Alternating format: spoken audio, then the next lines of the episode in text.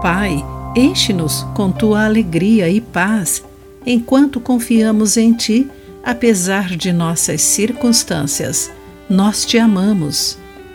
Olá, querido amigo do Pão Diário, que bom que você está aí para acompanhar a nossa mensagem do dia. Hoje vou ler o texto de Sheridan Voice com o título Alegria no Corredor da Morte. Em 1985, Anthony Ray Hinton foi acusado falsamente do assassinato de dois gerentes de restaurantes.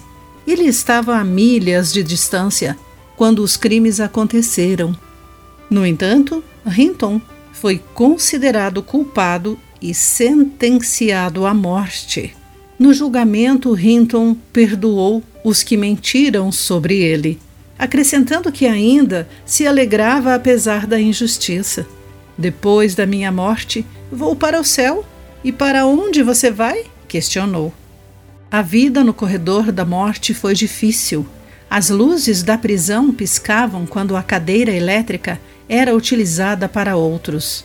Uma lembrança sombria do que estava por vir.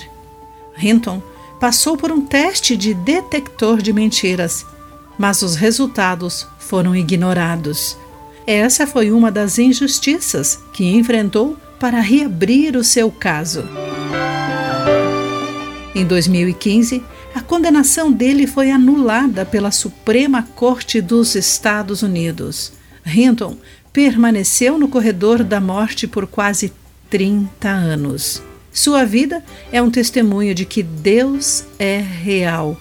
Confiando em Jesus, a esperança dele ia além de suas provações e ele pôde experimentar a alegria sobrenatural. A alegria que tenho, eles nunca poderiam levá-lo embora, disse Hinton, após sua libertação. Tal alegria provou que a sua fé era genuína. Alegria no corredor da morte? É difícil imaginar. Ela nos remete ao Deus que existe mesmo sem ser visto e pronto para nos sustentar em nossas provações.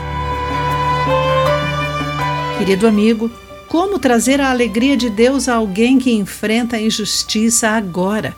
Pense nisso. Aqui foi Clarice Fogaça com a mensagem do dia.